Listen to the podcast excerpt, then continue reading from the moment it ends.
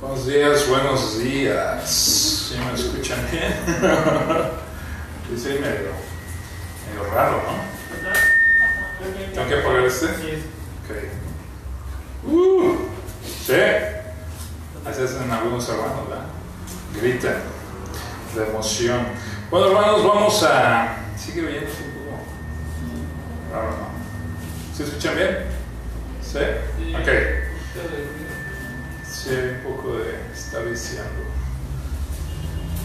Bueno, mientras los hermanos nos apoyan con ese detalle técnico, vamos a, vamos a orar. ¿sale?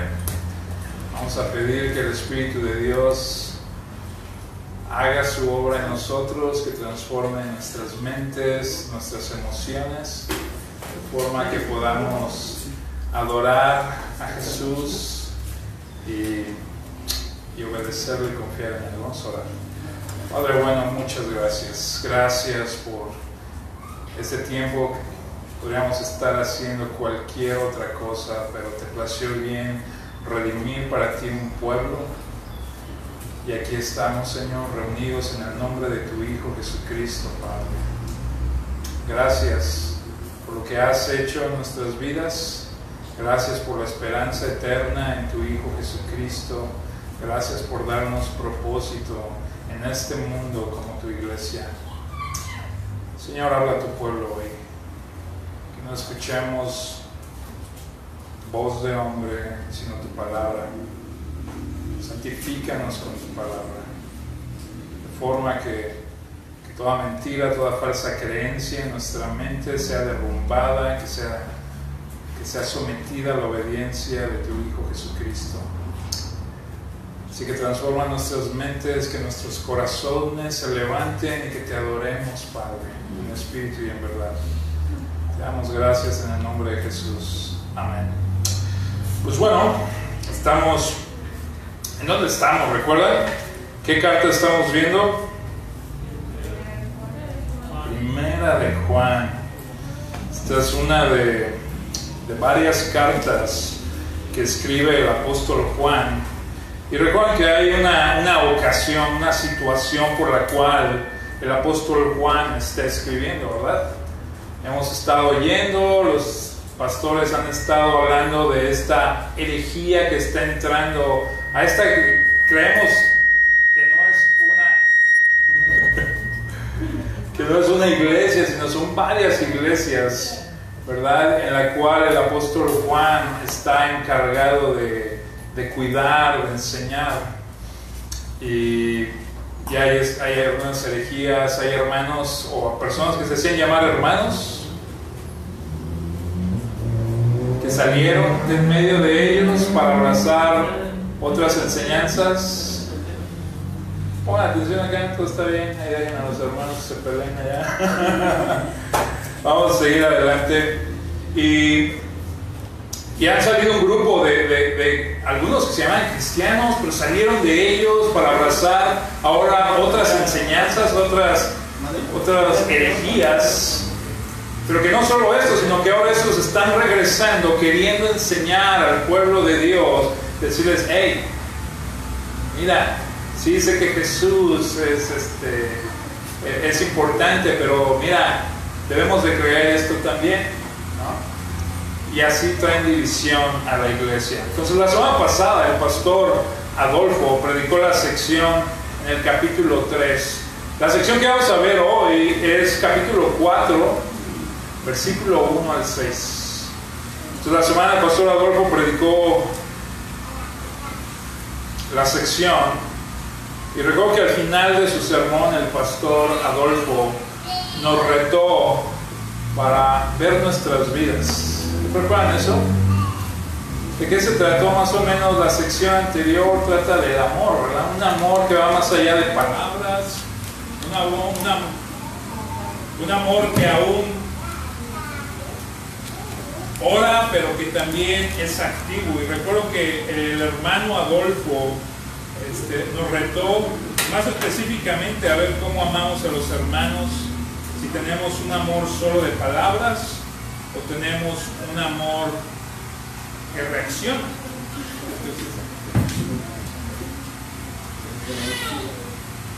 Ok. ¿Se me oye bien?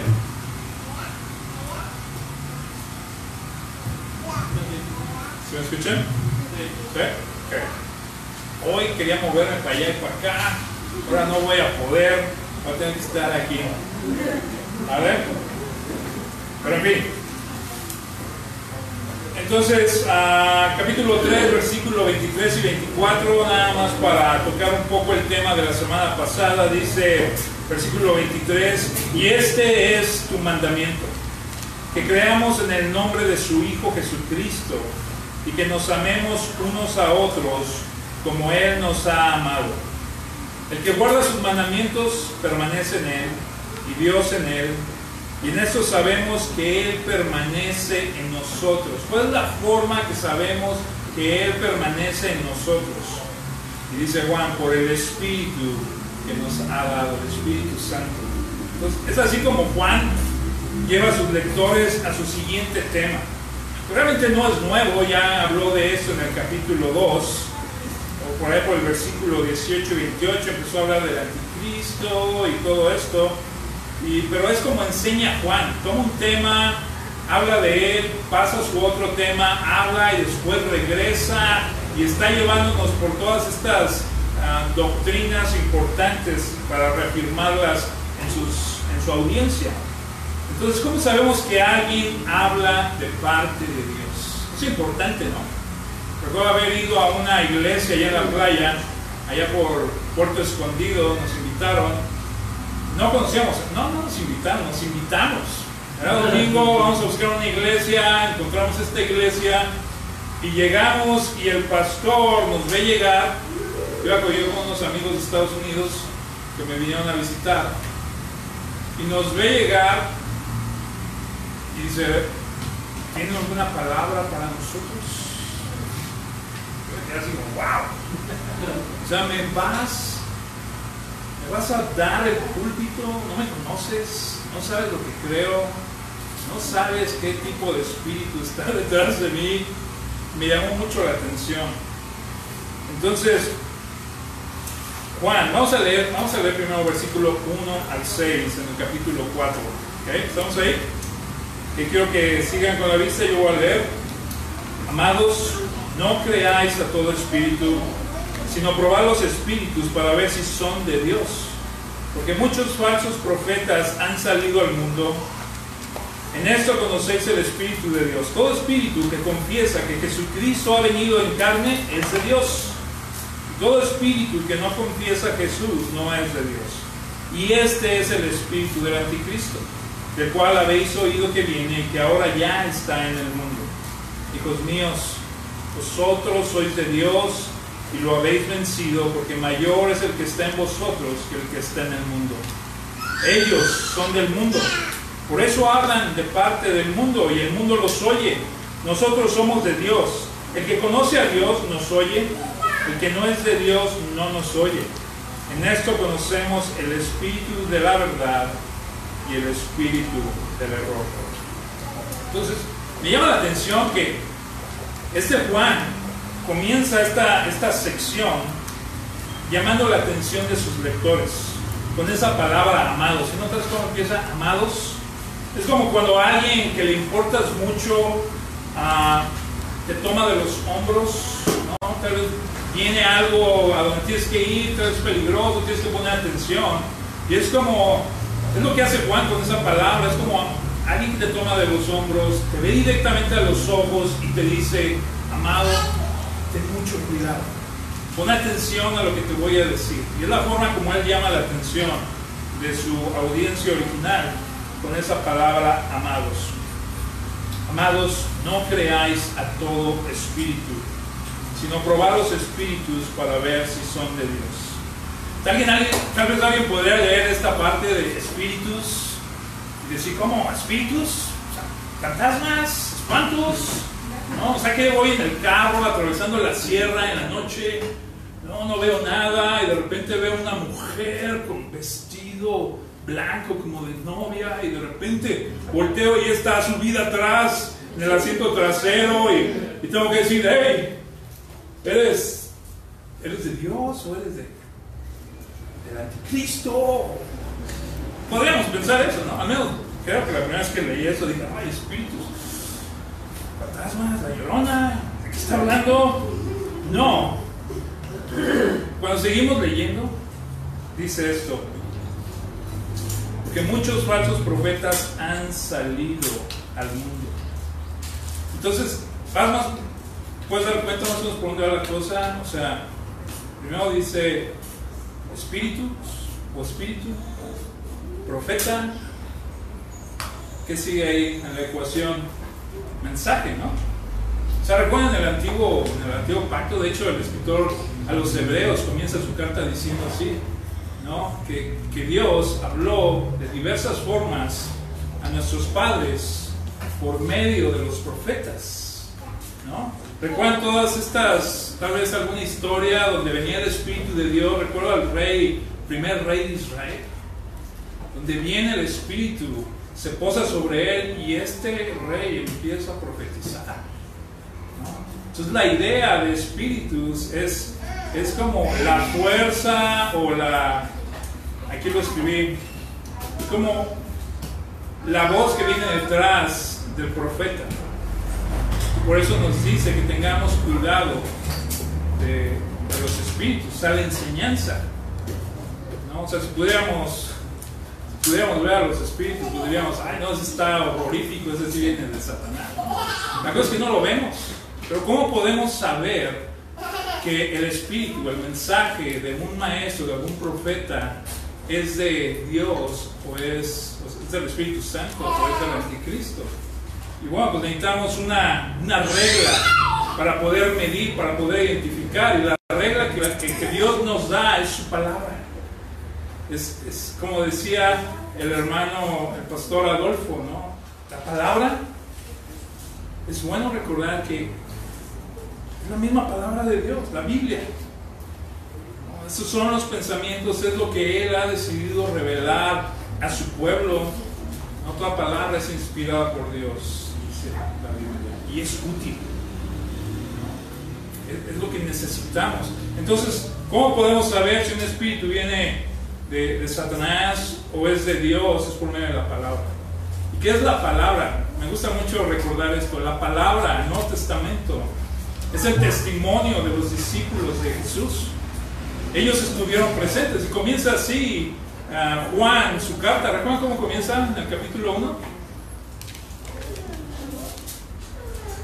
Dice lo que era desde el principio, lo que hemos oído, lo que hemos visto con nuestros ojos, lo que hemos contemplado y palpado nuestras manos tocante al verbo de vida. Ellos son los que vieron a Jesús, los que recibieron su enseñanza, los que recibieron el Espíritu Santo. Y es lo que estamos leyendo, el Nuevo Testamento es el testimonio de estos hombres, la enseñanza de Jesús.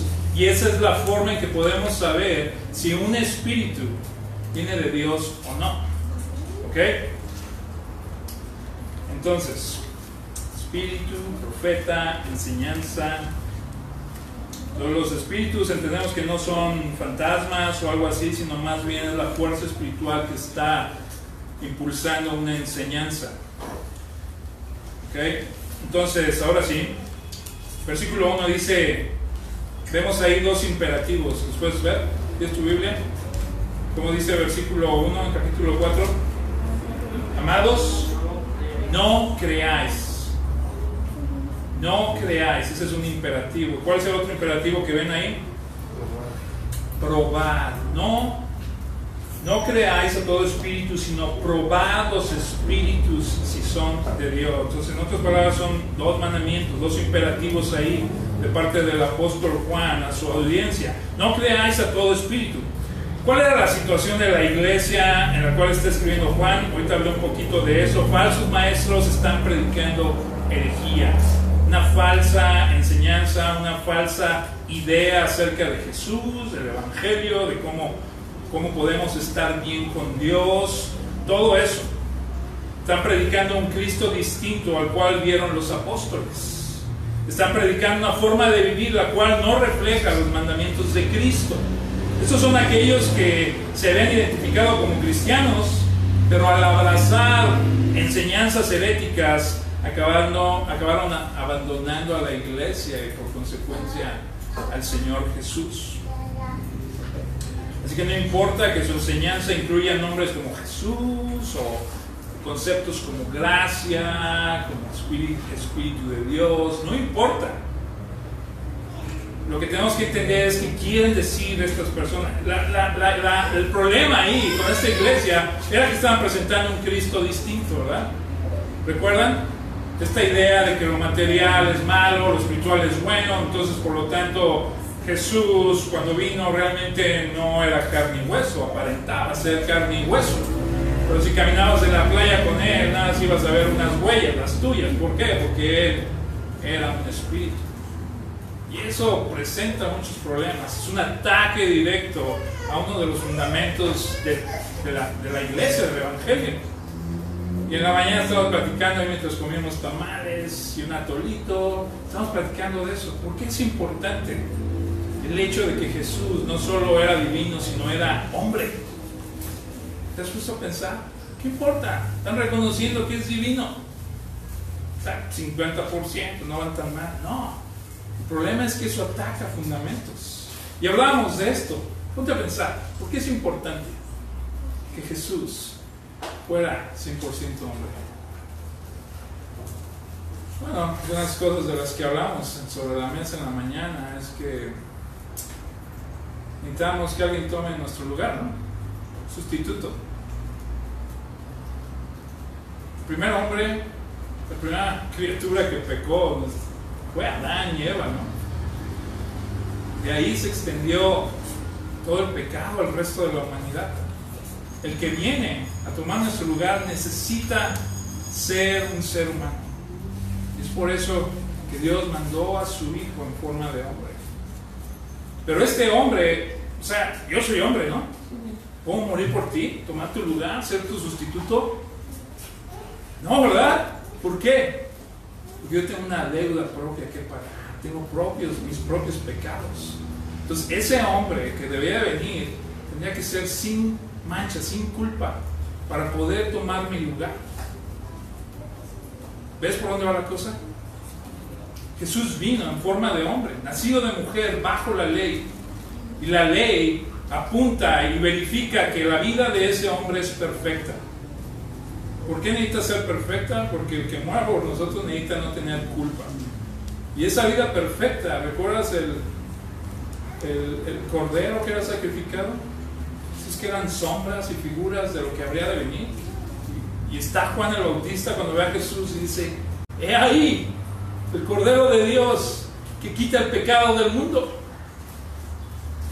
Esa vida perfecta es la que se va a dar en sacrificio para que nosotros podamos ser perdonados.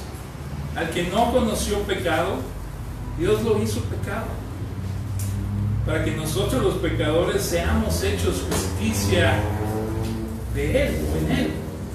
¿Entiendes? Porque es importante que la doctrina sea perfecta, exacta. Si viene un maestro enseñando 50% verdad y 50% algo extraño, es una mentira, es una herejía total por eso Juan dice, probad a los espíritus para ver si son de Dios.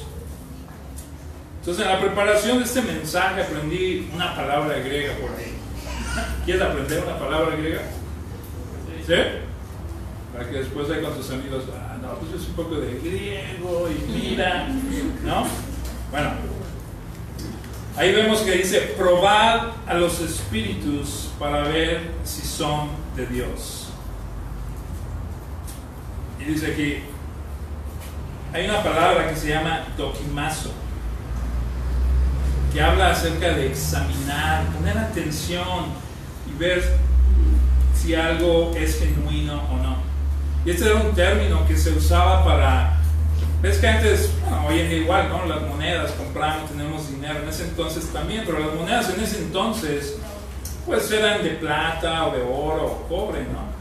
Entonces había había ya en ese entonces unas personas que, que llevaban a cabo esta, este arte antiguo que los mexicas en la Ciudad de México llamamos transaje, ¿no?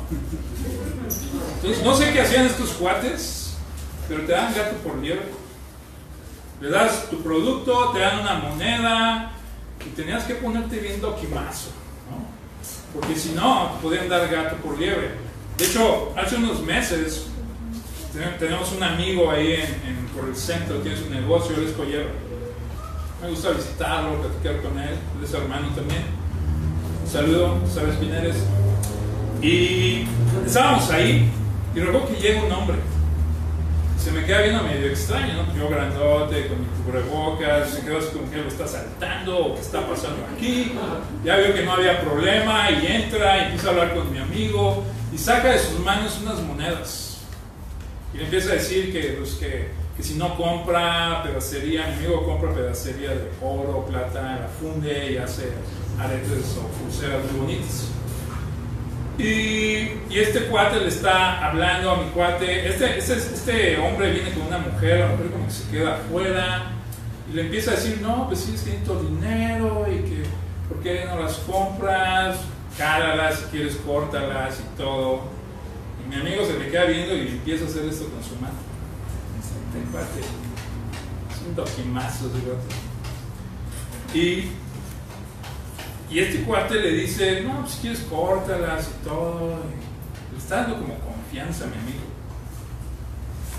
Y de repente mi amigo se mete a su taller y este cuate se voltea y le dice algo a la mujer que se me hace muy sospechoso, ¿no?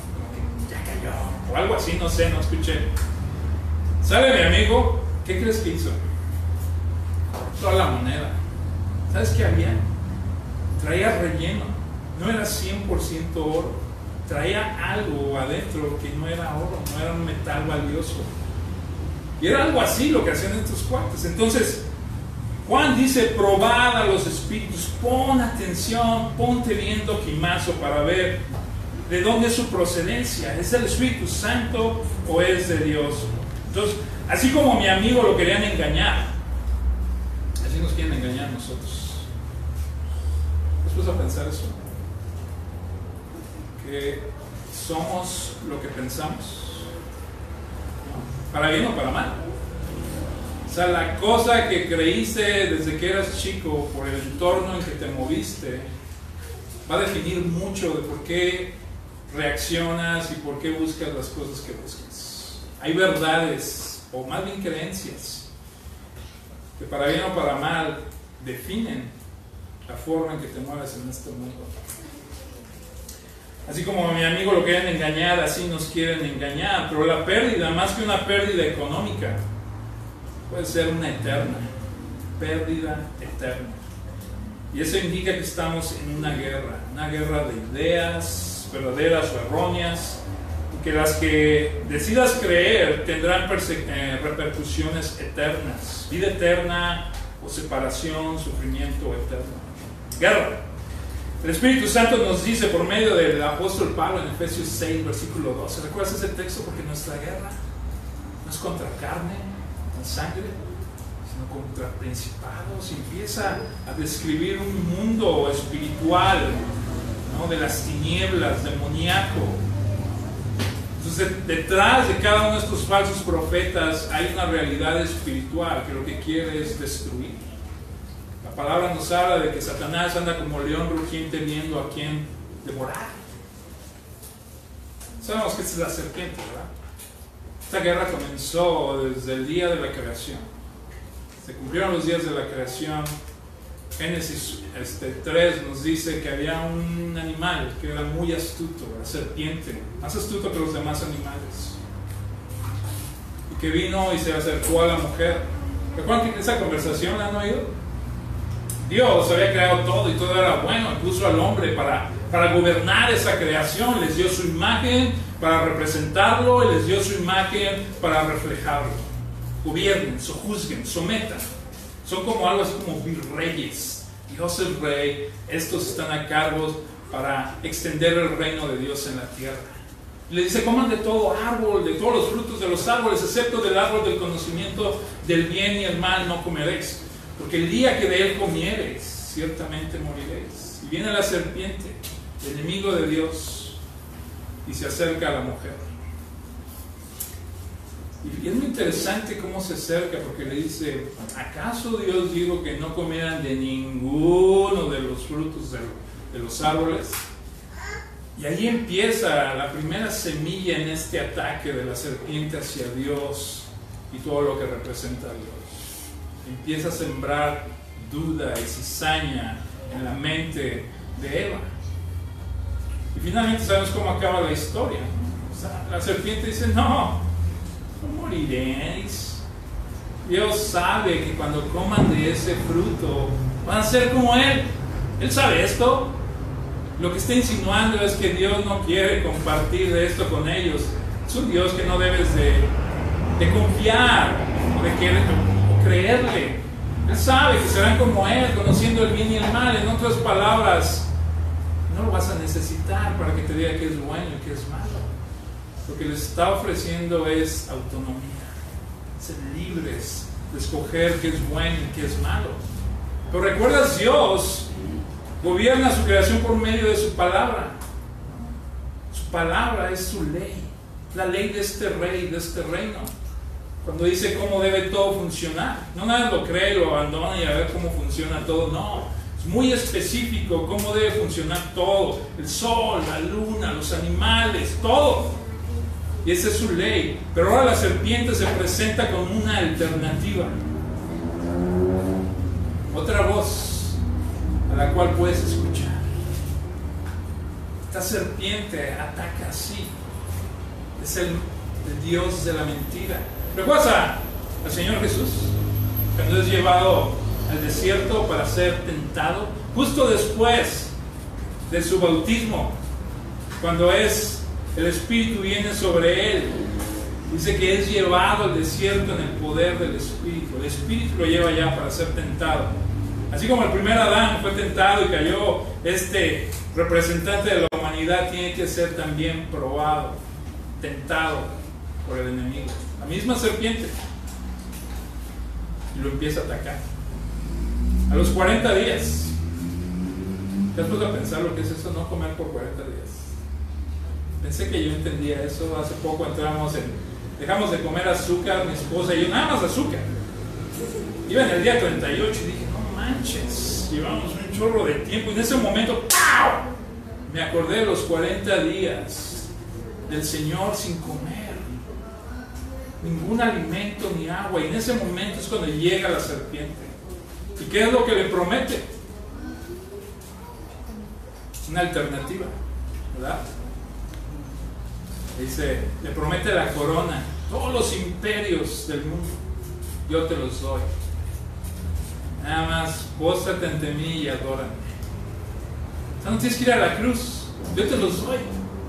Solo póstrate. Tú le estás dando una alternativa al camino de Dios. El camino de Dios es la cruz. Es la forma en que Él ha decidido desde la eternidad redimir a su pueblo, a su creación. Y la serpiente trae una alternativa. La forma en que ataca Satanás es una guerra de, creencias. Y por eso tenemos que estar atentos a los espíritus y probarlos para ver si de su procedencia. Entonces, así fue el primer golpe, así intentó golpear al Señor Jesús en la tentación. Pero hay una, una, parte en Apocalipsis que me llama mucho la atención acerca de esta guerra. Estás en guerra, ¿sí sabes, verdad? Es lo que quiero decir en este momento. Estamos en guerra. Es una guerra silenciosa, pero es una guerra peligrosa.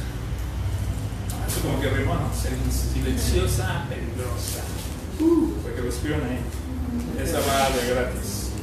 Entonces, en capítulo 12 de Apocalipsis se nos muestra, sabes que, no todo es literal en Apocalipsis, ¿verdad? que es simbología que representa algo más.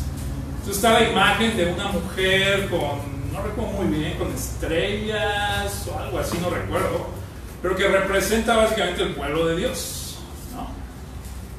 Y de hecho eso como que nos hace pensar en José el soñador y los sueños que tienen, de que su familia, sus padres, sus hermanos se van a postar ante él, ¿verdad?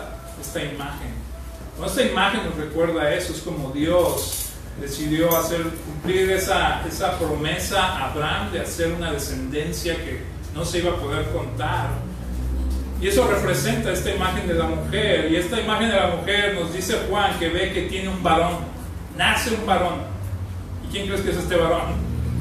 Es el Mesías. el varón prometido en Génesis 3.15. Y esta serpiente, este dragón, ya ahora le llaman dragón, la serpiente antigua, se abalanza sobre este varón, pero este varón es llevado al cielo. Entonces dice,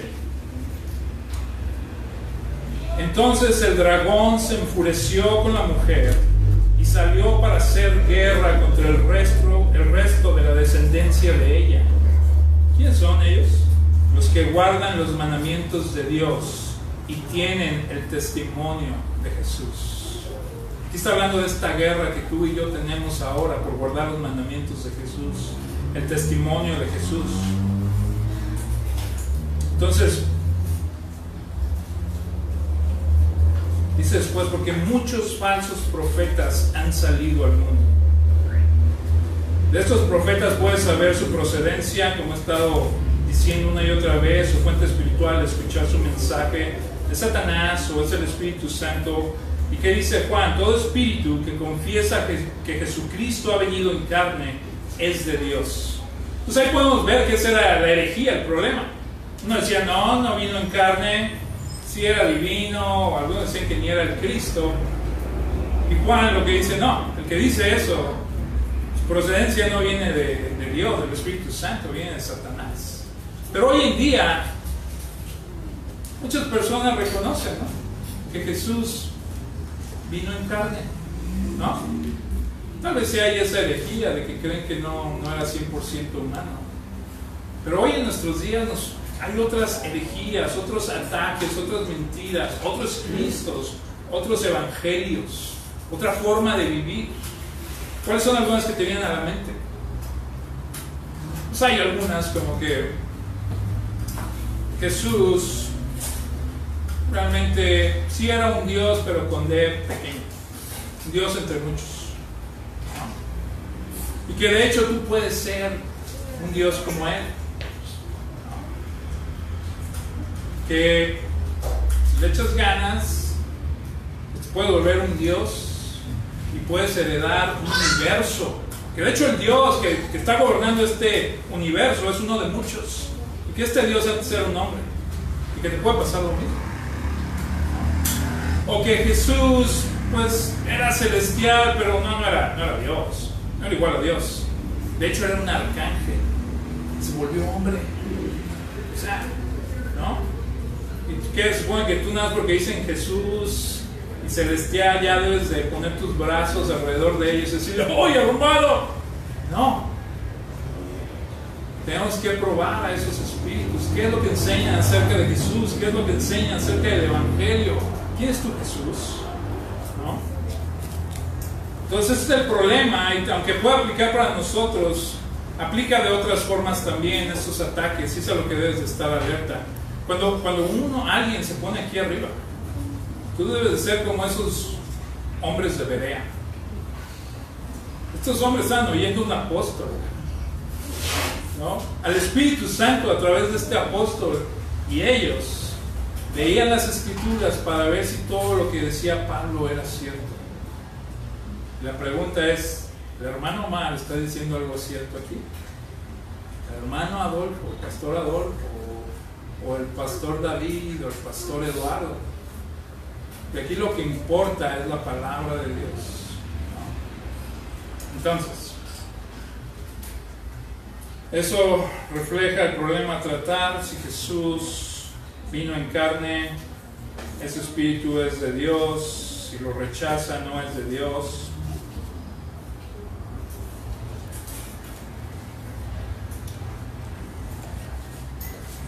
Entonces empieza, Juan continúa aquí y dice,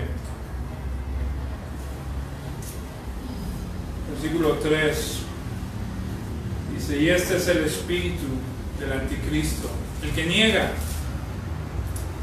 cualquier cosa acerca de Jesús, ya sea que fue 100% hombre o 100% divino, si es el único camino para tú ser salvo o no, eso es lo que va a definir si esa es verdad o mentira. Dice que si no, si niega cualquier cosa acerca de Cristo, su evangelio, dice, este es el espíritu del anticristo, el cual vosotros habéis oído que viene y que ahora ya está en el mundo. Y eso me llama la atención, viene ya está en el mundo. Entonces esto parece que no, obviamente no empezó cuando vino Jesús, se llama, ha habido a través de la historia distintos anticristos, ¿no? Ese, ese espíritu que se opone contra Dios y contra todo lo que Él habla. Ah, recuerdo cuando, no me acuerdo quién predicó, pero predicó acerca de Caín. Entonces, Caín se opone totalmente. Él adora de una forma no, no, con, con una buena, buen corazón y después mata a su hermano porque sus obras eran malas y las de su hermano eran buenas. Y es alguien que se opone.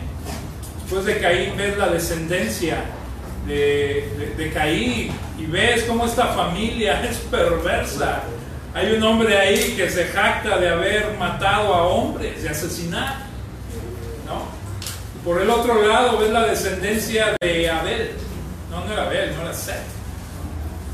Y empieza a hablar de que desde aquel tiempo los hombres comenzaron a invocar el nombre de Dios y caminaban con Dios. Y ves este contraste entre ellos, ¿no? pero, pero este anticristo se ha estado manifestando, este espíritu que se revela contra todo lo que representa a Dios, contra Dios mismo, y que de hecho dice el Nuevo Testamento que es el espíritu que gobierna en, el mundo, ¿no? Que es el que tiene poder sobre los hijos de desobediencia.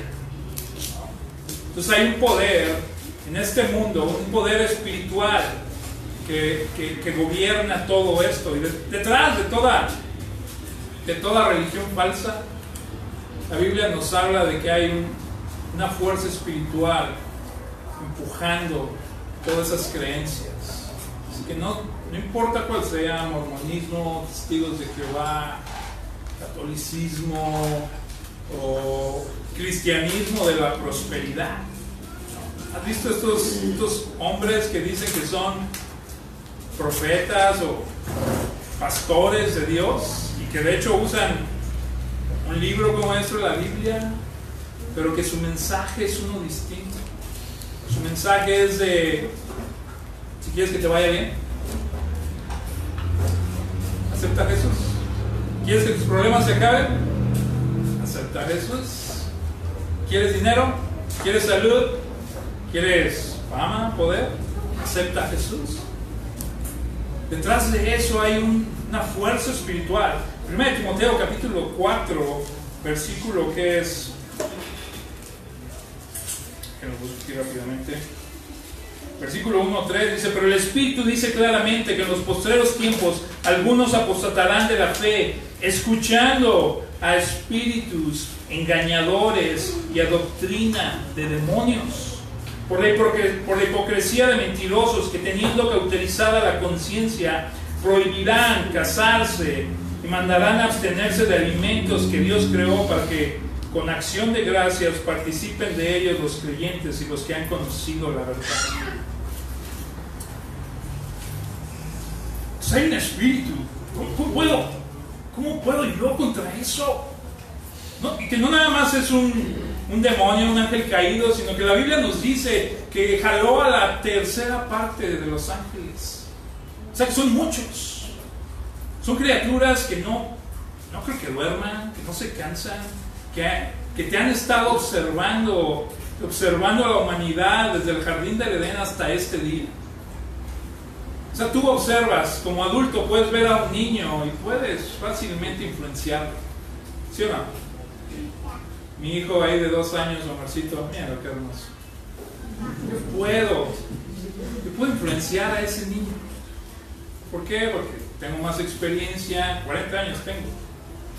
Puedo manipular, hacer que ese niño haga lo que yo quiera. Ahora imagínate una criatura caída, un ángel, poderoso.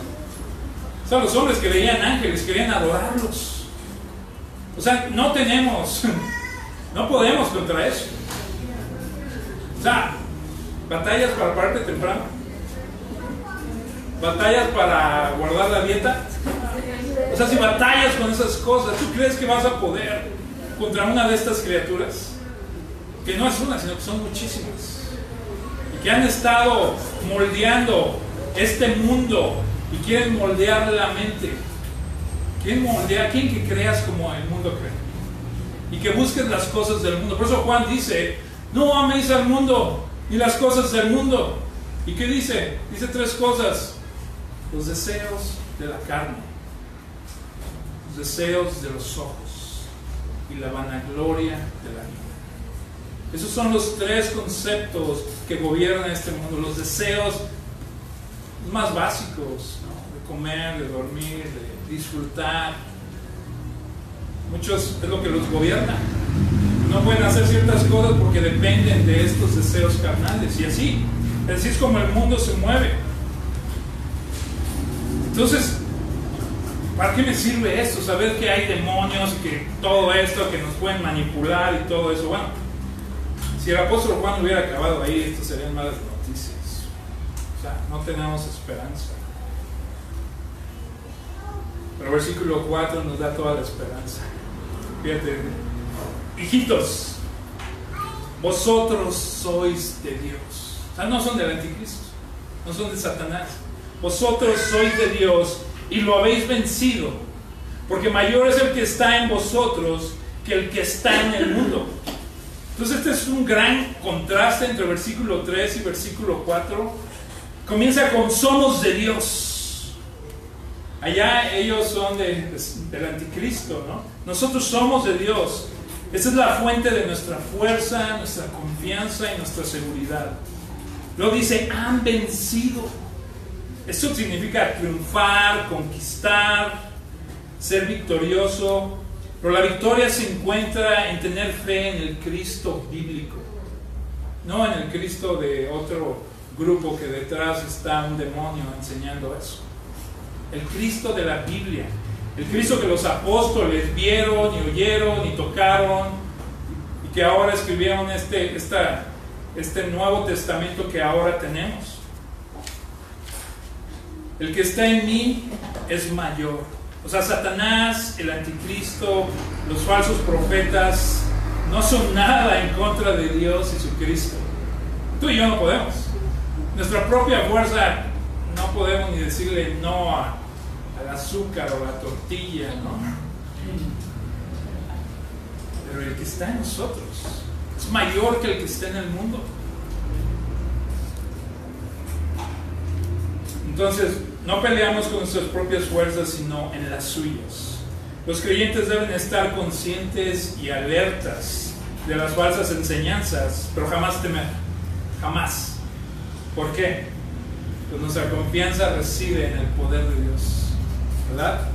De hecho, la Biblia habla de que estos ataques de Satanás para el pueblo de Dios solo sirven para bien. Fortalecer tu fe, experimentar el pecado de formas que, que ni te imaginabas qué tan terrible es el pecado. Y eso es como un trampolín que te envía hacia Dios y su Cristo y su Evangelio y su Espíritu y su poder, en el que puedes experimentar el poder de la resurrección, ese Espíritu Espíritu de Dios. Es lo que causa. Dios va a usar. O sea, vemos en el Antiguo Testamento este profeta que quería trabajar en contra del pueblo de Dios. No podía ni profetizar en contra de ellos. No podía. El pueblo andaba en el desierto quejándose que las cebollitas de Egipto, que las extrañamos, que no sé qué. Por acá arriba estaba un falso profeta, o sea, había un demonio detrás de él y se le dice que, que maldiga a ese pueblo. Y Dios lo está protegiendo a su pueblo. El punto que este profeta no puede proferir ninguna profecía en, en contra de los elegidos de Dios. Así pasa esto. Hace poco nos visitaron unos hermanos de allá de Indiana. Este es uno de los pastores, lo estimamos mucho. Y él estuvo en la guerra de Vietnam. Tuvo experiencias muy locas ahí, demoníacas. En una ocasión dice que salió, ahí siempre está mojado, húmedo la selva. Y ahí estás, ¿no? En tu casa de campaña, esperando que te caiga una bomba encima o algo así. ¿no? Y este cuate fue al baño. Y tiene que, pues obviamente no es un baño bonito, ¿no? Es un hoyo ahí en la tierra y unos muritos para que no te vean, ¿no? y tiene que atravesar este puente donde hay este pequeño arroyo en medio de la noche. Y va caminando él y de repente empieza a sentir la presencia de algo. Y voltea y sí ve una figura así como humanoide, pero negra, negra, negra. Y él en ese entonces no era cristiano, pero empezó a caminar más rápido. Y dice que algo extraño pasó. Parece que el tiempo se estaba deteniendo. Como los sueños, dice él. Como cuando quieres subir de algo parece que no puedes correr. ¿no? Que nada más estás ahí flotando, moviendo tus pies. Dice que así sentía. Y avanzaba y avanzaba. Después de que fue cristiano, después de esa experiencia, fueron a varios lugares a ahora llevar el Evangelio estaban manifestando unos demonios también. Iban y los echaban fuera, pero volvían a salir por otro lado, en, otra, en otro pueblito, y así andaban atrás de ellos, hasta que muy pronto ellos decidieron, ¿sabes qué? No vamos a poner atención a ellos. Nos están distrayendo, vamos a predicar el Evangelio nada más. Y es lo que empezaron a hacer. Y un día, él estaba en su casa, dice, y tenía ahí una foto en su su ventana en toda su familia. Y de repente que siente esa presencia otra vez. Y él estaba en su cama y dice que esta, esta cosa estaba ahí parada a los pies de su cama. Y se acercaba hacia él y él trataba de orar y orar y como que no les daría la oración. No, no esta, esta opresión demoníaca. Y de repente dice que no sabe qué pasó, como si algo hubiera entrado en mi cabeza y algo salió de mi boca. Y lo que salió de su boca era algo que tenía que ver con Cristo, con su palabra. Dice que inmediatamente este, este ángel caído se hizo para atrás. Y no recuerdo exactamente qué fue lo que le dijo, algo así como, tú no puedes tocar lo que pertenece a Dios, algo así le dijo. Y este demonio se hizo para atrás había tenido efecto. Este, al parecer no había sido él, sino el Espíritu Santo, proclamando verdad a través de una realidad. Me hago que dijo él, y eso no solo va por mí, también va por mi familia. Y este Espíritu se fue. No tenemos, en nuestras propias fuerzas no podemos contra esto. Gracias a Dios que el que está en nosotros es mayor que el que está en el mundo. Tenemos victoria en Cristo. La palabra dice que somos más que vencedores cuando estamos en Cristo Jesús.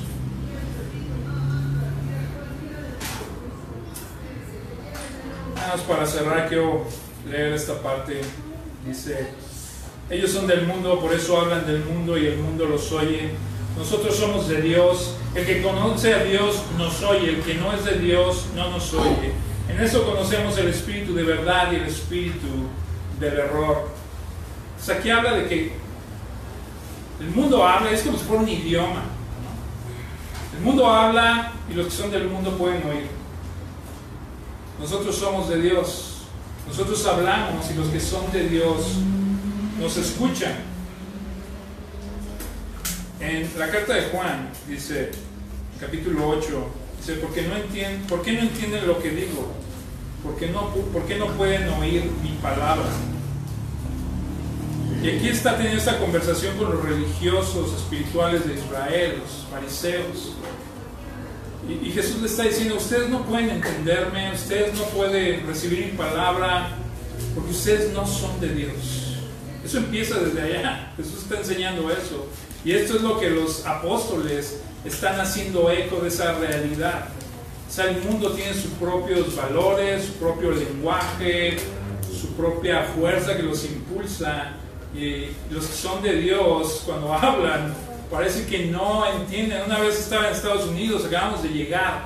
Yo digo que allá en Estados Unidos me volví más mexicano. Que en la Ciudad de México no me gustaba la tortilla y el chile. Me fui a Indiana y ya como al mes ya extrañaba el chile y la tortilla. Entonces empiezo a extrañar mi cultura, lenguaje, lugar pequeño, todos los latinos andaban chambeando, casi no había nadie en la calle y estoy en una tienda Sears, ¿no? Estoy en esta tienda y es invierno, ¿no? Y hace frío y estoy ahí y de repente oigo español, oigo una palabra por ahí. Y así yo estaba así todo triste de repente. Y pues, normalmente veía a gente de piel negra o, o güeros, ¿no? Y de repente veo unos morenitos como yo, uy, y que me voy atrás de ellos, ¿no? Y que llego acá bien emocionado yo y le digo, oye primo, ¿de dónde eres? Y me volteé a ver así este cuate, ¿no? Un chavito de chiquito. Y empieza así, y que se va, ¿no? Bien espantado. Y después empecé a oír y no era español. Era así como, eran, ¿cómo se llama? Burma, no, eran por Tailandia, por aquel lado, se ve un poquito cafecitos, unas palabritas así como, yo recuerdo haber escuchado amor y unas palabras en español, no sé. Pero el chiste es que cuando hablé, ellos no oyeron, no me entendían, ¿verdad? Y así pasa. Somos del mundo y tenemos un lenguaje, tenemos un propósito, una cosmovisión. Cuando hablamos al mundo, el mundo no va a escuchar. ¿Por qué? Porque tiene algo distinto a nosotros. Pero aquí va lo bueno. El mensaje que tenemos, el Evangelio, es el poder de Dios para salvación. Tú y yo hablábamos el lenguaje del mundo. Danzábamos ante la música del mundo. Nos regocijábamos con los del mundo. Hasta que alguien vino con ese mensaje extraño, foráneo, de otro mundo, de otro reino. Y fuimos tomados del reino de las tinieblas y puestos en el reino de su Hijo amado, el reino de luz. Y nuevo lenguaje y nueva canción emanó de nuestros corazones y nuestras bocas.